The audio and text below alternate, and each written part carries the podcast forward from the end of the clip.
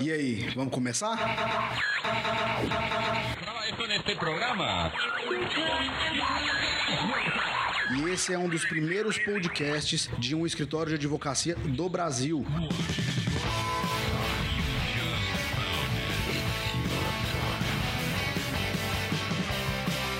Esse é o pós-expediente do Brasil sobre Advogados, um dos primeiros podcasts de escritório de advocacia do Brasil. Eu sou o Rafael Brasil. E eu sou Liseu Silveira.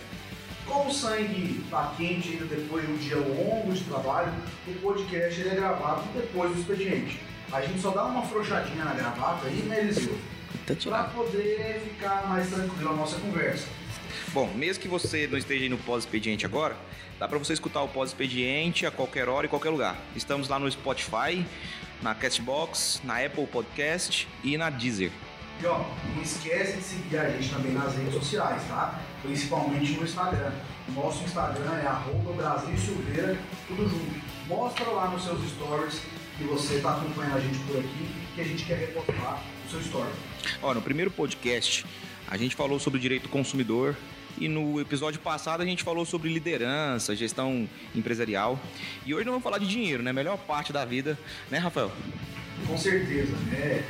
Mais importante do que ganhar dinheiro, talvez, é saber guardar e administrar bem dinheiro. A gente tem vivido um momento muito importante é, no nosso país, um momento é, financeiro, econômico muito importante no nosso país, e é por isso que a gente trouxe aqui o Henrique Câmara.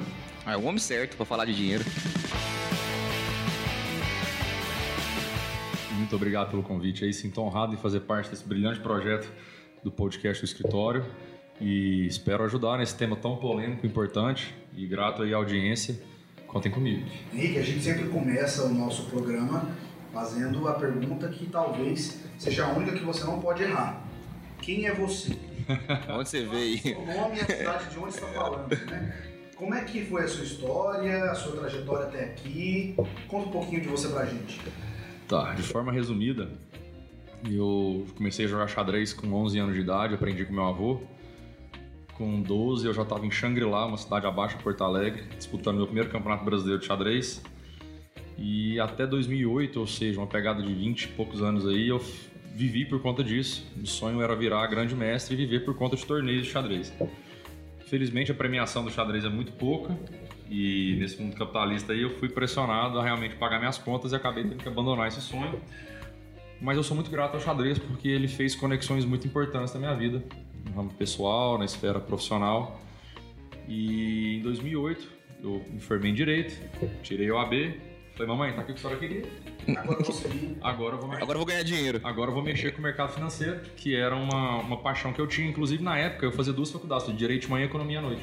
E economia justamente para suprir essa... para tentar encontrar alguma coisa sobre o mercado financeiro de capitais, a qual eu tinha um, um gosto, né?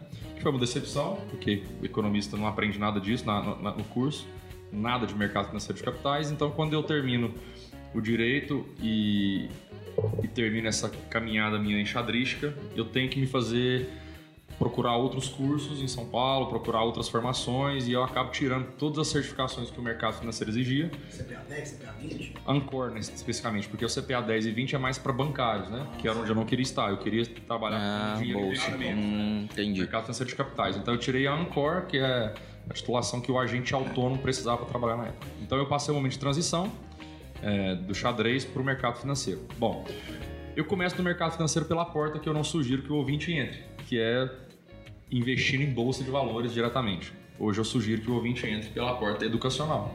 Então, fazendo um bom curso de educação financeira para aprender primeiro a administrar o seu dinheiro, gastar menos que ganha, fazer um diagnóstico financeiro correto, um orçamento financeiro correto, para se tornar um investidor. Bom, que não foi o meu caso. Então, eu começo como, investi como investidor. Em 2008, já peguei a crise de, da bolha imobiliária dos Estados Unidos, a quebra do banco Lehman Brothers. Então, já foi a primeira porretada, digamos assim, né? Seja, o primeiro bem-vindo, né?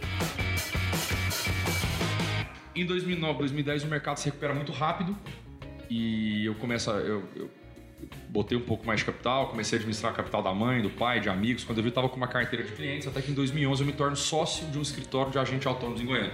Né? Hoje a gente tem um monte de escritório de agente autônomos em Goiânia e eu fui meio que pioneiro nessa parte. Eu entrei no escritório que foi realmente pioneiro disso em Goiânia. É, o fato é que de 2011 até 2016 eu passei por um momento muito ruim da minha vida. É, eu tive algumas perdas substanciais, inclusive no mercado financeiro. É, eu comprei Petrobras, para vocês terem ideia, 50 reais. Em 2014, 2015, 2016, ela só caiu e ela bateu 4,30 em 2016.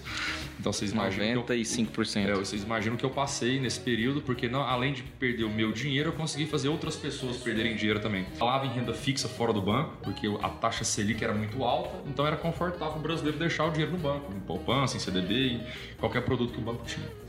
Acontece que de 2016 para cá, o mercado começou a mudar, porque a Selic começou a derreter e eu comecei a pegar uma carona gostosa com esse pessoal querendo sair do banco, querendo procurar operações mais robustas, investir na economia real e encontrar produtos melhores, que poupança, que CDB etc.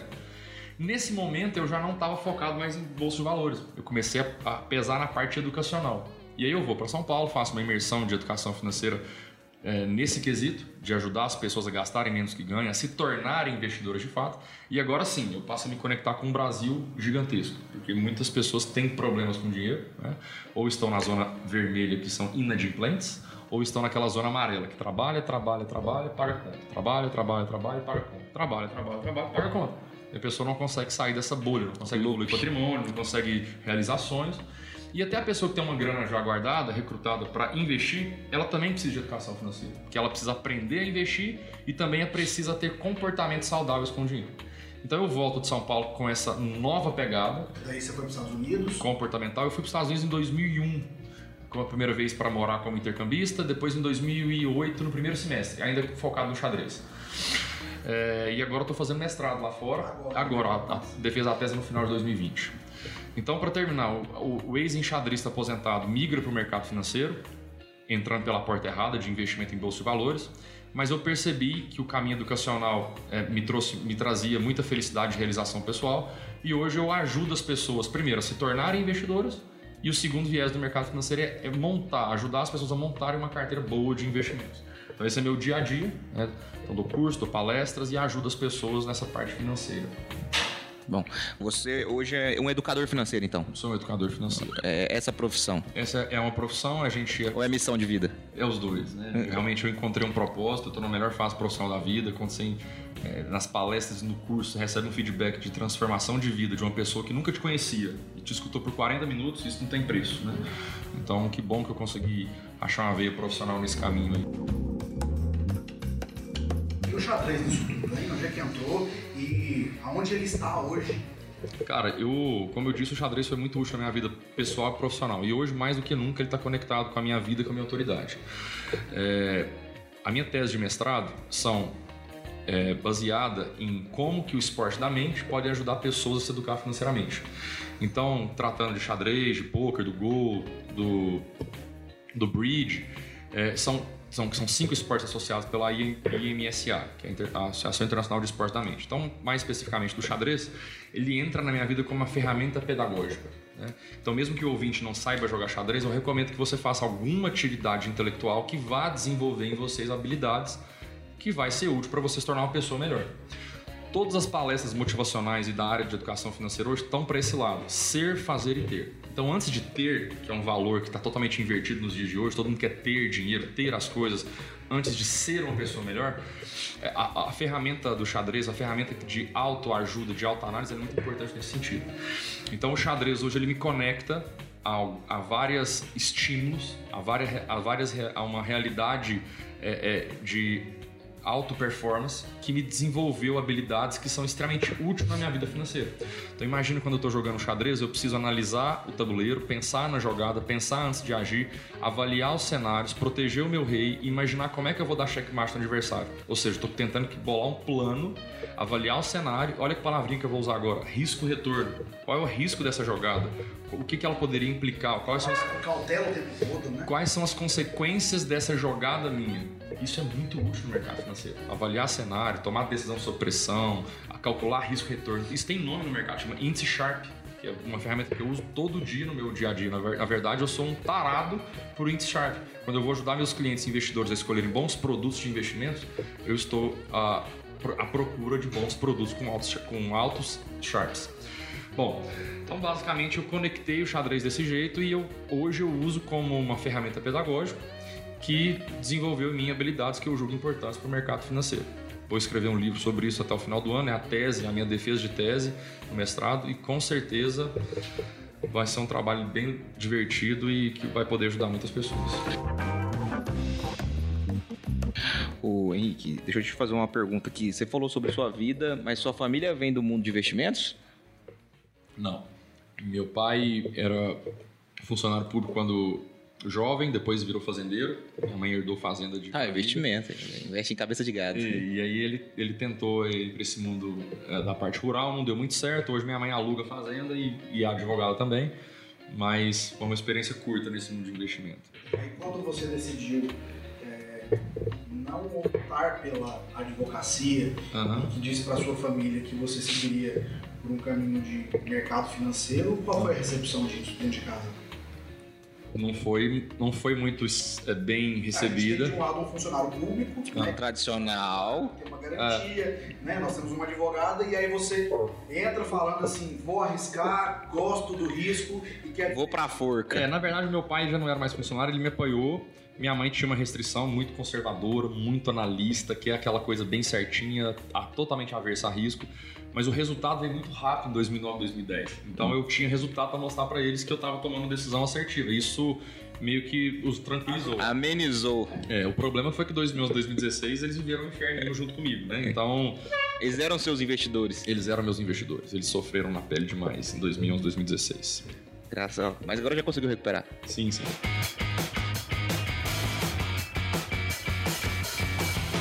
Falou que a gente viveu um período muito difícil no Brasil, mas hoje parece que o cenário é melhor, né? Ele é mais bem, bem construído, a economia do Brasil está reaquecendo, né?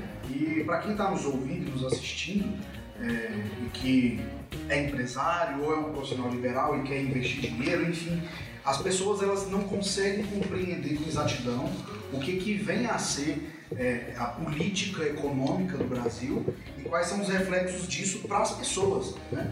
Então, em rápidas palavras, você consegue explicar para a gente qual é o nosso contexto de hoje, qual o reflexo que isso causa nas pessoas? Vamos lá, hoje a gente tem uma cautela nos mercados globais. A gente tem tensões em China, Estados Unidos, Irã, né? a gente tem ano eleitoral nos Estados Unidos. Então, essa cautela no mercado global, ele inclusive faz com que o dólar esteja na máxima histórica aí. né? Não porque o dólar está subindo só em relação ao real, mas o dólar está subindo em relação a todas as moedas do mundo. Né? Então, acaba é, sendo uma, uma das razões é, imediatas no nosso bolso. É, Outra razão que a gente enxerga no Brasil é uma insegurança política muito grande, porque a gente falava, falava da reforma da Previdência, ela foi aprovada e não botou o Brasil nos eixos. Tem muita coisa para acontecer ainda, né? Vocês sabem melhor do que eu das, das todas as reformas que precisam acontecer para o Brasil é, voltar a crescer. É, e outra é a taxa nossa de juros está muito baixa, 4,25 de Selic. Então, é, os investidores estrangeiros, falando de renda fixa, tá? Não, não tem muita. é, não sentem muito atraídos em botar o dinheiro aqui. Por mais que os juros ele seja lá 2% lá fora, 1,5%, essa diferença de 2, 3%, não, ele, risco. ele prefere investir num outro país emergente. Então, o que acontece hoje com o Brasil é que há uma carência de investimento estrangeiro, né, por esses três motivos que eu citei, e o Brasil tem uma taxa Selic hoje muito baixa. Uma e isso, mínima histórica. isso é uma mínima história. As pessoas, quando elas veem no jornal, o Brasil atingiu a taxa mínima da Selic na história, o que, que isso O significa? que, que é Selic? Vamos lá, Selic é a nossa taxa básica de juros, né? É, que anda juntinho com o CDI, que é o Certificado de Depósito Interbancário, que é o índice que é, norteia o pagamento do mercado financeiro. Então, se você tem algum produto que paga, por exemplo, 100% do CDI, que é muito comum nesse mundo financeiro, ele paga pertinho da Selic, tá? que é 4,25 ao ano. Bom, se o juros está baixo, significa que o seu dinheiro vai ser pior remunerado lá no banco. Então, esse sentimento de insatisfação ele governa todo mundo que tem dinheiro hoje. Tá todo mundo revoltado com o pouco que o banco está pagando para o investimento dele. Seja via poupança, seja LCI, LCA, ou é, letra de crédito, letra hipotecária, que são os produtos CDB, que são os produtos mais tradicionais do banco. Bom, então o investidor está insatisfeito, está buscando outras operações e aí meu trabalho cresce muito. Porque ele vem até mim e fala, cara, eu quero ganhar mais, eu quero melhorar a rentabilidade. E aí eu vou mostrar para ele um caminho, né? Bom, outra consequência um pouco mais macroeconômica é que esse juros baixo ele facilita o crédito. Então, mais pessoas têm acesso ao crédito, porque agora os juros teoricamente fica um pouco mais barato, né? E aí as pessoas acabam comprando e fomentando a economia, seja comprando imóveis, seja comprando carro, seja realizando viagens, seja empreendendo, né, e tal. É, botando dinheiro no negócio. E outra consequência disso é um aquecimento no próprio empreendedorismo. Porque já que está ruim para investir na renda fixa, então eu vou tirar o dinheiro do banco e vou empreender, vou abrir um negócio, vou montar um negócio, então acaba girando a economia. Então, os juros baixos, ele, de certa forma, ele acelera a economia. É, o problema é que quando os juros caem demais, as pessoas pegam muito dinheiro emprestado. Isso a médio prazo. Isso a médio prazo pode interferir na inflação, porque hum. pode ter muito dinheiro disponível, né? Então, quando há muito dinheiro disponível, o preço da mercadoria pode, pode subir. Então, é Também, querendo ou não, é, se a oportunidade de crédito aumenta, obviamente vai aumentar na mesma proporção ou quase isso a inadimplência. Né? É isso. Então, o superendividamento do Brasil vai aumentar. Esse é um problema, né? O, o, o, o facilitamento do crédito né, por uma pessoa que não tem educação financeira pode ser uma bomba, né? Porque não é que o juros está baixo que ele pode sair tomando dinheiro emprestado. Aliás, ele deveria pegar dinheiro emprestado com um orçamento, um diagnóstico financeiro com um dever de casa pronto. E, na verdade, o Brasil é um país doente financeiramente. Né? Ninguém tem educação financeira. Hoje a gente fala de 60 milhões de pessoas no SPC. Né? Tem até um, um ex-candidato aí que brinca, ah, vou tirar o nome do SPC. 64,3. Ó, 64 milhões de pessoas. Você acredita que deveria ensinar, só pra gente contemporizar, então, a educação financeira lá na escola já, começar lá desde pequeno. E, e, a gente chegar na, na, na, na, fase adulta já sabendo o que é Selic, sabendo o que é política econômica e tudo mais. Claro, mais, mais importante do que saber esses conceitos é despertar na criança o, a, a necessidade dela criar comportamento comportamentos saudáveis com dinheiro. É, você faz isso. É. Você tem curso para criança? A gente tem um, um, em algumas escolas que estão saindo na frente, né, que já buscaram é, botar isso na grade curricular. Recentemente a BNCC soltou que, pelo menos de forma transversal, ou seja, um outro professor de qualquer outra disciplina deveria ensinar educação Aplicar. financeira é, na escola. Então tem algumas escolas que já abriram espaço para isso mas apesar de ser lei, há muito caminho ainda para percorrer, muito, muito precário. Não há profissionais, não há fiscalização. Então, e sim, é uma parte do nosso trabalho, né, despertar na criança a, a, a, mudança e a criação de um comportamento saudável com o dinheiro, no sentido dela aprender a reter parte do dinheiro que entra na mão dela para realizar sonhos. Recentemente um pai soltou, recentemente não, alguns anos atrás um pai soltou no Facebook uma planilha onde ele remunerava a criança por toda a atividade que ela fazia em casa. Então arrumou a cama, tantos centavos, lavou a louça, tantos centavos, tirou nota boa, tantos centavos. E aí um belo dia o pai tá lá no sofá, de perna para cima, assistindo Netflix e tal, tomando aquele belo copo d'água, e a água dele acaba. A criança passa no fundo, indo pra cozinha, e o pai fala assim, filhão, pega uma água pro papai.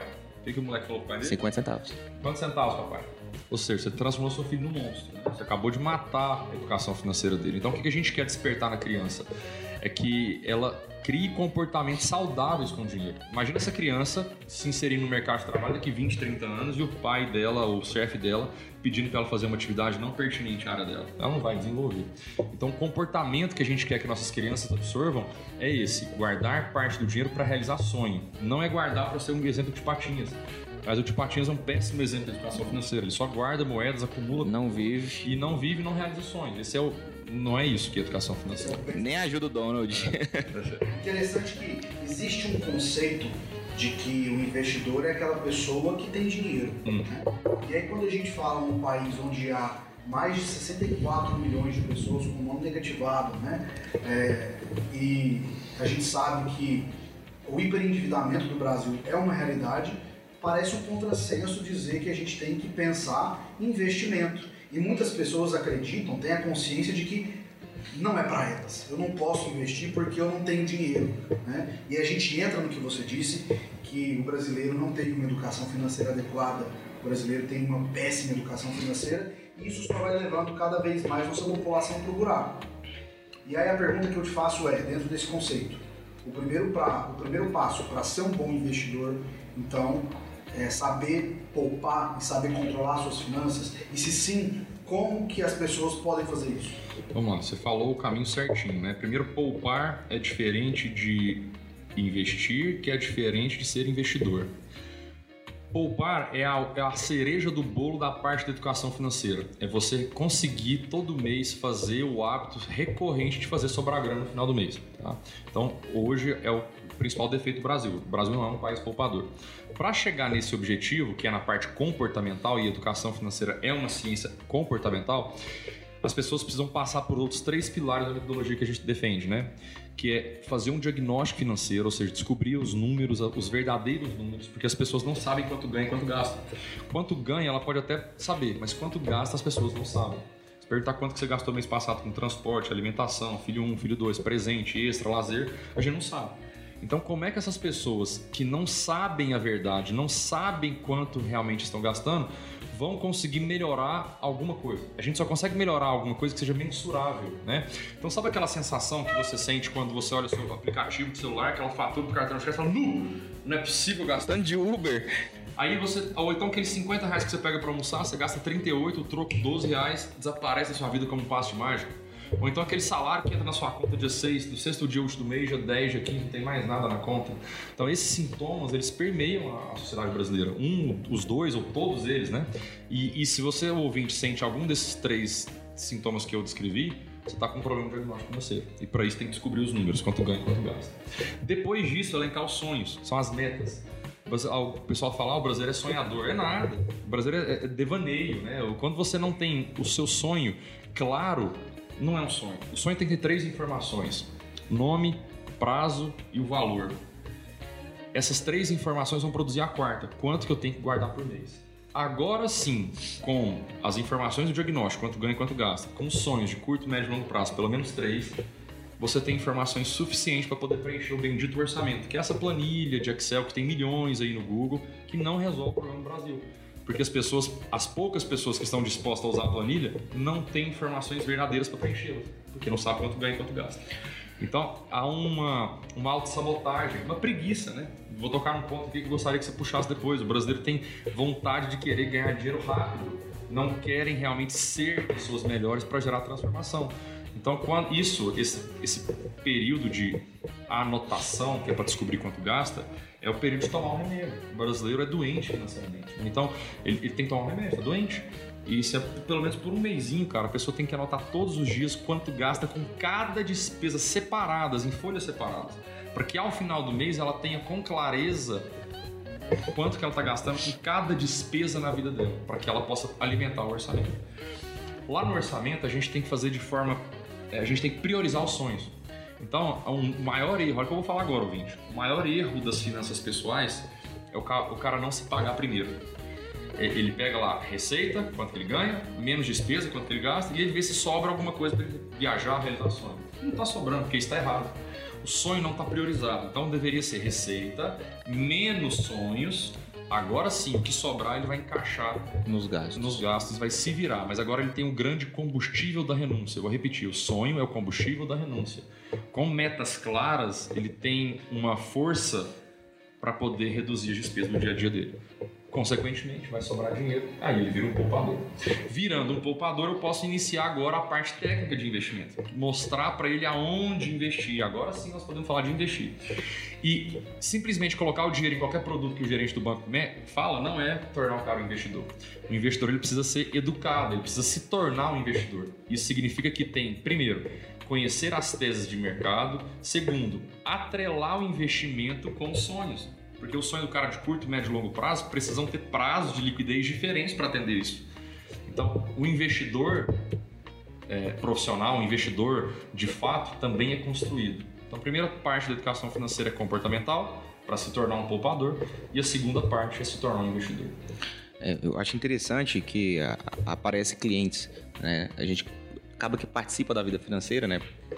Na advocacia. E tem cliente que tem pouco dinheiro e tem uma vida financeira saudável. Tem gente, servidor público e outros, outros, outros clientes, que ganha muito dinheiro e são desorganizados financeiramente. Essa máxima de quem não tem dinheiro não consegue investir existe? Claro que não. Eu tenho cliente que ganha R$ 1.800 por mês e o cara realiza sonhos. Todo mundo deveria ter um sonho, ainda que fosse comprar uma pizza no final de semana. Não tem problema, ele tem sonho.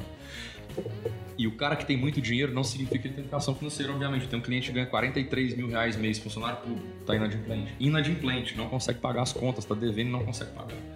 Então, problema não está em quanto você ganha, e sim como você gasta. De uma vez por todas, a educação financeira é uma ciência comportamental. E com- você tem filhos? Ainda não. Ainda não, mas quando tiver vai passar essa, essa, essa- essa máxima pra frente. Espero que sim, né? É, ainda nessa mesma linha de raciocínio, você falou que o brasileiro tem preguiça, né, de, de pensar muitas vezes e assim Sentimento de ganhar dinheiro rápido. acaba não conseguindo se organizar.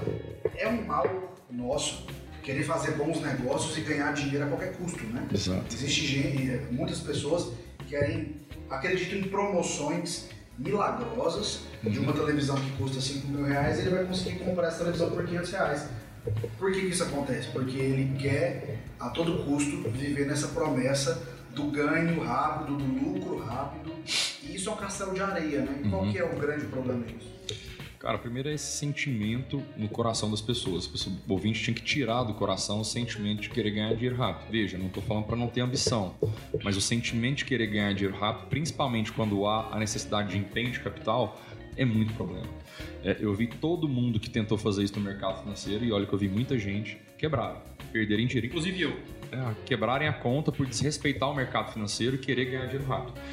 Eu não tenho nada contra bolsa de valores, nada contra Forex, que é o mercado de moedas internacionais, nada contra criptomoedas, que é o tal do, do Bitcoin e as milhões de coins que existem.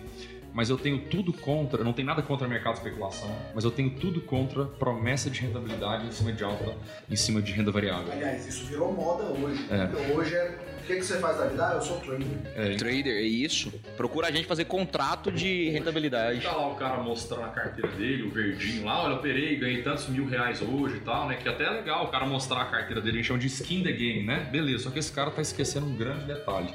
Ele tá se esquecendo de se provar no tempo. Cadê esse cara 3, 4, 5 anos atrás, quando a Petrobras estava 4,30, quando o mercado tava, ficou 6 anos patinando, né? Cadê esse youtuber, cadê esse influencer digital, cadê esse cara 6 anos atrás? Então, eu respeito a pessoa que está muitos anos no mercado, que passou por vários ciclos, né? E o meu lema de vida de, nesse mundo financeiro é ensinar os meus alunos e clientes a montarem uma carteira de investimentos que, que não vai derreter diante da próxima crise. Porque o mercado é cíclico, vai acontecer uma próxima crise. Ou seja, eu não estou buscando a próxima Magazine Luiza, ou o próximo Banco Inter, ou a próxima ação que vai explodir. Estou querendo montar uma carteira para o meu cliente, a qual, né? a qual ele vai ter uma noite de sono tranquila quando o mercado estiver despencando. Assim como a partida de xadrez, que o- as pessoas querem rapidamente partir para o ataque, ou capturar muita peça do adversário, ou atacar o rei do adversário sem se proteger primeiro, sem desenvolver as peças, sem fazer o rock, que é o lance que protege o rei. Na vida financeira é a mesma coisa. As pessoas estão querendo ganhar dinheiro rápido sem construir a base, o castelo de areia que você falou.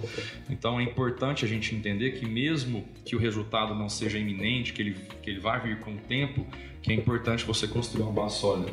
Mais uma vez aí o xadrez conectando a minha vida e os planos de ações para montar boas carteiras de investimentos. É, você, você acabou de falar aqui sobre risco, né? Uhum. Investir em investimentos de risco. Mas na- no teu curso lá, no- tu, tu ensina também a participar de investimentos de risco? Olha, você pode ob- observar alguns critérios, alguns padrões de empresas que podem é, superar uma crise, passar por uma crise sem problemas? Sim, é, na verdade é o seguinte, o, o risco, eu, eu adoro risco, né? Porque você eu- ganha dinheiro com ele, inclusive. Porque o risco é. O que é o risco? O risco é um resultado diferente do esperado, beleza?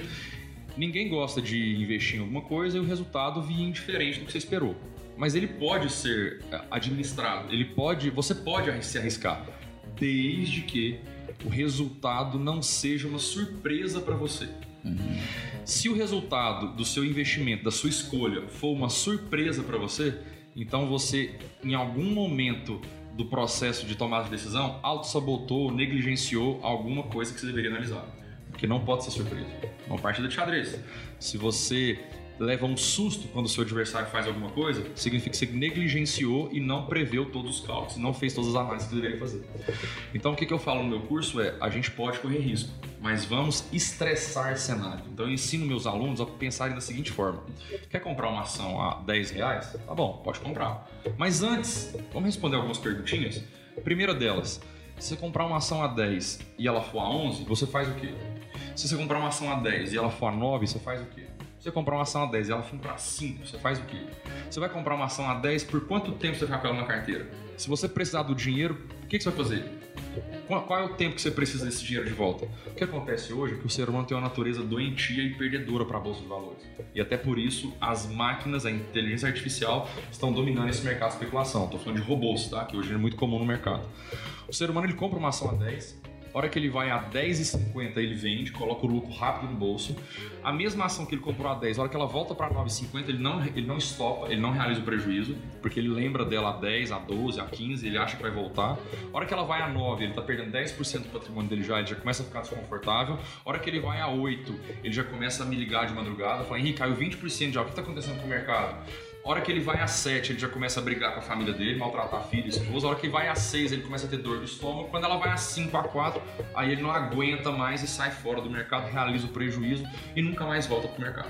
Então, eu vi vários cases assim. Essa é uma natureza. Perdi dinheiro na bolsa, né? Essa, Aquela máxima. E aí a bolsa de valores agora virou uma casa de aposta. É. Então, o que, que o senso comum entende? É. O que, que o brasileiro entende, o senso comum entende de bolsa de valores? Que é comprar uma ação na baixa e vender na alta. Mas não é. Bolsa de valores é muito mais do que isso. O que, que o leigo entende de xadrez? Que é, lá, você vai lá capturar as peças do adversário, captura o rei e ganha o jogo. É muito mais do que isso. Tem vários planos, estratégias que você pode fazer no tabuleiro e na vida do mercado financeiro que podem te ajudar a conquistar a sua independência financeira. Tem operações estruturadas. Então, quando eu falo de risco, eu uso instrumentos do mercado que diminuem meu risco.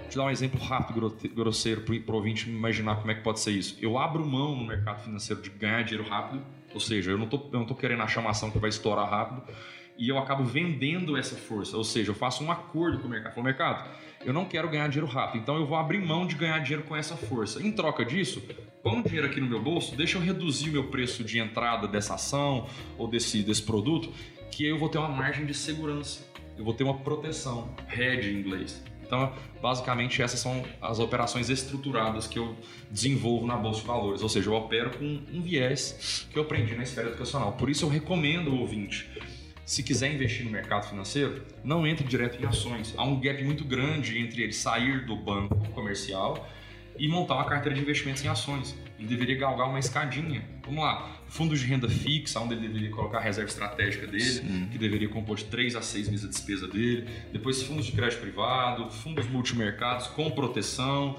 fundos imobiliários, para depois chegar em ações. quando a gente fala de risco, existem pessoas que estão é, dispostas a correr o risco, né, que têm um, um, perfil mais arrojado, mas outras tantas que são conservadoras, que quando a gente fala em risco, elas se assustam. Né? Investimento é para todo mundo? Investimento é para todo mundo e deveria ser para inclusive as pessoas que ganham muito pouco dinheiro. Agora, investimento de alto risco não é para todo mundo. Existe investimento de baixo risco? Com certeza, investimentos, investimentos ultra conservadores, né? Eu dei o exemplo aqui da escadinha, né? O primeiro deles que eu falei seriam fundos de renda fixa. Dentro dessa mesma linhagem, nós temos próprios títulos públicos, né, que significa o investimento mais seguro que tem no Brasil, você emprestar dinheiro para o governo, que na minha opinião agora não está muito atrativo, mas é sempre bom deixar o radar ligado. Mas basicamente fundos de renda fixa, títulos públicos, é, um CDB de boa qualidade, que não, não consigo, não, nesse último não achei nenhum nos bancos comerciais, mas seria uma possibilidade. Fundo imobiliário também. Fundo imobiliário já é uma renda variável, mas eu gosto muito do perfil, porque o brasileiro ele costuma investir em imóvel, né? então já tem essa cultura. Comprar diria, o sonho da casa própria. Eu diria que um fundo imobiliário ele é menos arriscado que comprar um imóvel diretamente. Então, apesar de ser renda variável, eu gosto muito do fundo imobiliário como tese. Aliás, é a melhor, na minha opinião, hoje, é a melhor tese de renda passiva do mercado hoje. O que, significa isso? Quando você tem um fundo imobiliário, ele é um ativo que te gera todo mês ali de forma recorrente uma distribuição de dividendos, que é como se equipara a um aluguel que o imóvel poderia te gerar no mundo real. Só que com várias vantagens. Né? Você está rapidamente aqui para ouvinte se interessar no tema. É, o aluguel tradicional paga 0,304 e sobre esse valor você tem que pagar imposto de renda. Yeah. Um fundo imobiliário você tem 0,6, 0,7, 0,8 isento de imposto de renda. Um fundo imobiliário, se você tiver lá com, sei lá, com 500 mil reais no fundo imobiliário, se precisar de 20 mil, você clica no botão, dois dias está na sua conta os 20 mil. Os outros 480 ficam lá. Grande parte dos brasileiros ainda sonha com a casa própria isso é vantajoso, é, é, importante, é tão importante assim ter uma casa própria ou às vezes é muito mais vantajoso você pegar o dinheiro que você estava pagando de juro para o banco, investir e usar esse dinheiro para você pagar um aluguel? Vamos lá, vou ser polêmico agora, hein? Vixe, essa resposta, a gente gosta disso. e essa resposta ela, ela demanda algumas ideias que têm que ser consideradas. Primeiro é o grau de educação financeira da pessoa. Porque se ela pegar o dinheiro para comprar imóvel e for girar o dinheiro, investir e não tiver educação financeira, a tendência é que daqui 20 anos ela não tem nem a casa própria e nem, nem o dinheiro. Considerando que uma pessoa tem educação financeira e vai realmente ter uma disciplina para investir esse dinheiro, aí a matemática fica muito ruim para comprar um imóvel. Então essa coisa que, os, que a gente precisa de casa própria, ah, quem casa quer casa, isso é uma falácia. Na verdade, nós precisamos de moradia. Quem casa quer casa não é isso. Quem casa quer moradia, quer qualidade de vida. É, Conforto. É, então você poder. Esse negócio de casa própria surgiu com a Revolução Industrial, que as pessoas tinham que morar perto da empresa, né? E a própria empresa subsidiava ali a, a, a vila. Presto, perto da empresa para as pessoas morarem. Mas hoje não tem mais isso, né? A gente foi educado numa cultura, ó, estude uma boa faculdade, tire boas notas, arrume um bom emprego, case-se, tenha filhos e passe uma vida inteira pagando prestação de carro e apartamento, né? 30 anos. E aí você passa a comprar esses sonhos todos sem um planejamento adequado, isso vai na contramão da sua independência financeira. Então hoje você deveria ter montar uma carteira de ativos que te gera renda passiva para que você conquiste independência financeira mais rápido. Então, se você não tem um sonho de ter a casa própria, porque o seu sonho não é negociável, de repente sua esposa quer lá o quartinho do bebê, tudo bonitinho, aquela, enfim, alguma peculiaridade da casa própria que não encontra em nada disponível para alugar, por exemplo, Beleza, vamos realizar o sonho da esposa, mas vamos saber quanto que isso custa. Tô falando da esposa porque normalmente é a mulher que tem mais apego à casa, né? Mulher que manda? É. Mas a gente não admite, mas manda. Né, manda, manda. Mas assim, é, então essa resposta ela depende desses caminhos que eu citei. Outra, outra questão que deve ser levada em conta é a situação profissional da pessoa. De repente você não está estabelecido profissionalmente ainda, tem, tem, pode ter possibilidade de você ser transferido ou mudar de país, ou ainda, ainda você não tem filho, né? Então para que você vai comprar um imóvel talvez é, grande demais e se você ainda não tem mais pessoas para morar com você, você vai ficar com espaço ocioso em casa, ou de repente você compra um pequeno demais e rapidamente engravida a família, aumenta o número de pessoas e aí seu imóvel já ficou pequeno, e aí você tem um problema para ter que vender esse imóvel rápido. Se vende rápido. Exato.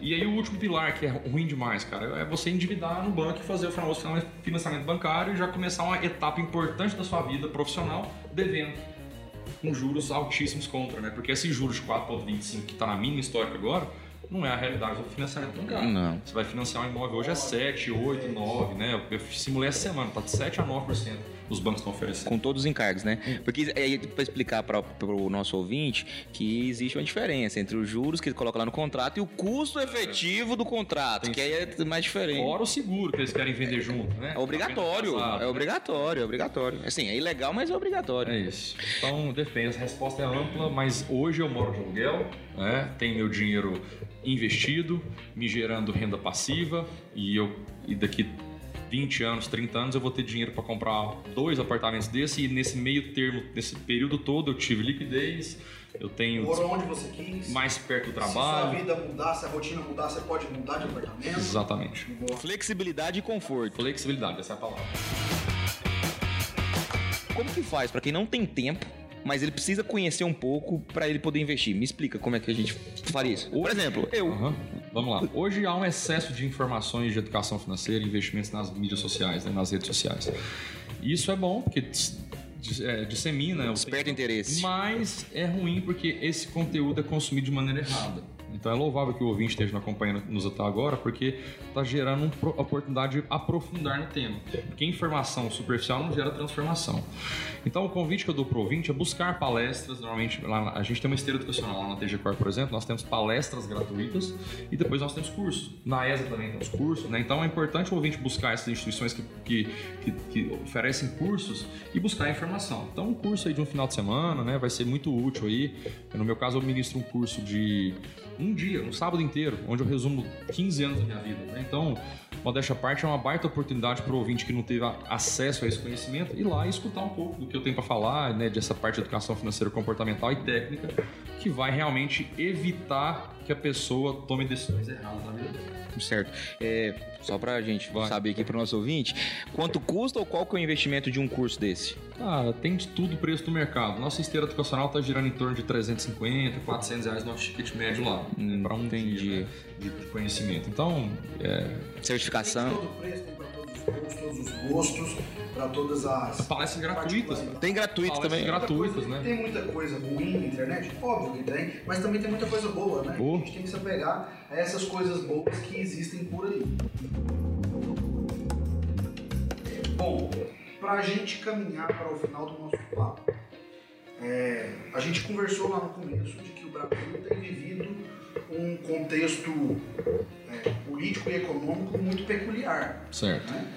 E a gente sabe que hoje, é, com o nosso índice de desemprego batendo nas alturas e também é, com a empregabilidade informal crescendo cada vez mais por conta do desemprego, nós sabemos que a gente tem também uma taxa, isso de certa forma até virou uma moda, né, do empreendedorismo, as pessoas estão abrindo empresas e as pessoas fecham empresas. Qual é a sua visão hoje, como educador financeiro e com a capacidade técnica que você tem de enxergar o nosso país do ponto de vista econômico? Como é que o Brasil está? O Brasil está com um problema gravíssimo para resolver porque ele está dependente da iniciativa privada para crescer. Porque ah, existem vários gaps né, da iniciativa pública que não, na minha opinião, não vão ser cumpridos rapidamente como deveriam. E o brasileiro tem um problema cultural muito grande. Né? Quando eu falei que o brasileiro é um país doente financeiramente, é que ele não consegue sequer parar para olhar para dentro para descobrir qual é o perfil comportamental dele, para descobrir quais são as habilidades que ele tem, quais são as habilidades que ele não tem. E quais, a partir daí, fazer uma reflexão na, sua, na vida pessoal e começar a despertar interesse e oportunidade para estímulos diferentes fazerem parte da vida dele. Hoje está todo mundo na zona né, de conforto, né? preguiça mesmo. As pessoas tendem a, a, a procrastinar e a não se envolver em projetos que vão exigir algum tipo de demanda, de tempo, de esforço, né, para poder gerar transformação. Então, se a pessoa quer empreender hoje, é, eu quero até mandar um abraço pro pessoal da TAG, né? Até su fica a sugestão para você trazê-los aqui para falar de empreendedorismo, que é o Pedro Roriz e o Gustavo Heck. São meu braço, meu pulmão financeiro nesse sentido. Eles falam que, cara, o brasileiro, enquanto eles não se profissionalizarem é, e fazerem um plano de negócio, é, eles vão continuar sendo estatística. Hoje, atualizado, dá no Sebrae atualizados, 60 e 60% das empresas que abrem fecham em menos de 5 anos. Era 48% dois anos, no ano passado, atualizou para 60%. Então a mortalidade infantil, se é que existe essa palavra, das empresas está só crescendo. A inadimplência, que era 60 milhões, está 64. Então, o brasileiro, esses índices de, de empreendedorismo e educação financeira estão piorando, apesar da disseminação de conteúdo. Então, se o cara quiser empreender, eu recomendo que ele profissionalize esse, essa, essa ideia dele. Porque tem, dois, tem duas viés. Se o cara tem uma ideia, ele precisa tirar essa ideia, colocar, sair do papel e fazer o negócio acontecer. Ele precisa de profissionalizar isso. Se ele já tem um negócio rodando, ele também precisa de profissionalizar isso. Eu estou falando de DRE, estou falando de controladoria, estou falando de jurídico, estou falando de tributário.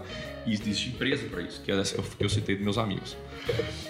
Hoje, o Brasil não é para amador para regulamentar esse microfone aqui, para produzir e comercializar esse microfone que nós estamos falando, Meu Deus. precisou-se de mais leis que a Constituição.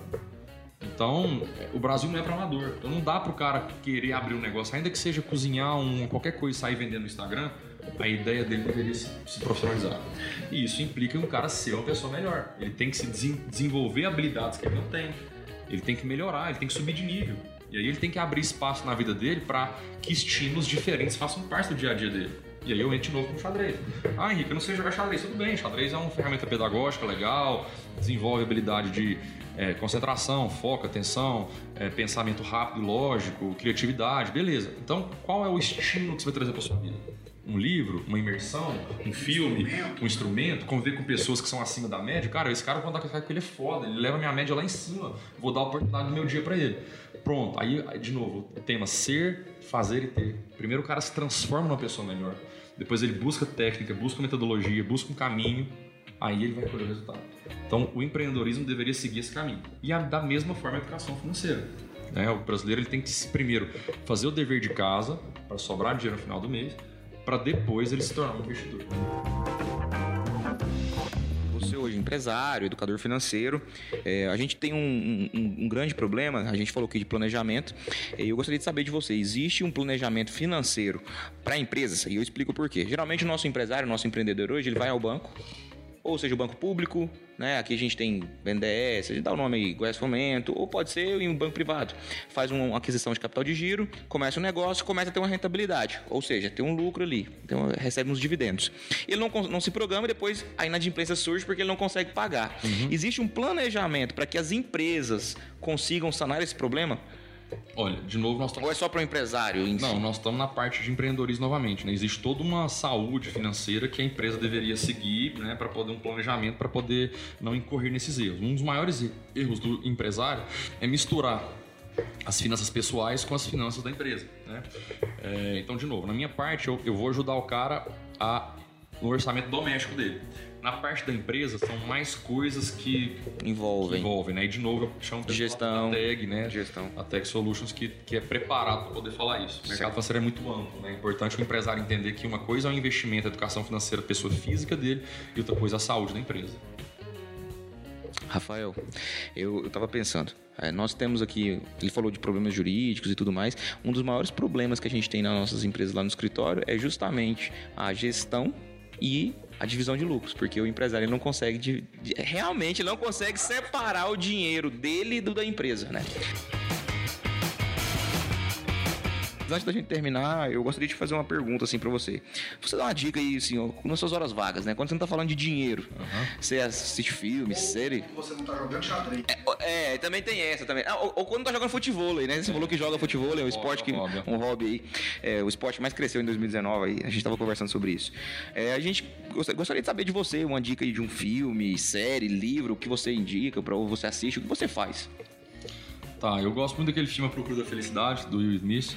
É, ele é um cara que ele demonstra ali uma garra que deveria que o brasileiro acha que tem, mas na verdade não consegue suportar um décimo dos desafios que ele, que ele apresentou ali.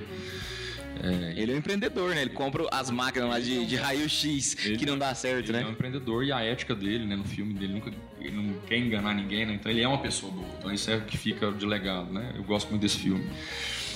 Livro, cara, eu vou puxar a sardinha pro meu lado. Tô, vou publicar um livro agora esse ano. Boa. Mais investimentos, menos risco. Né?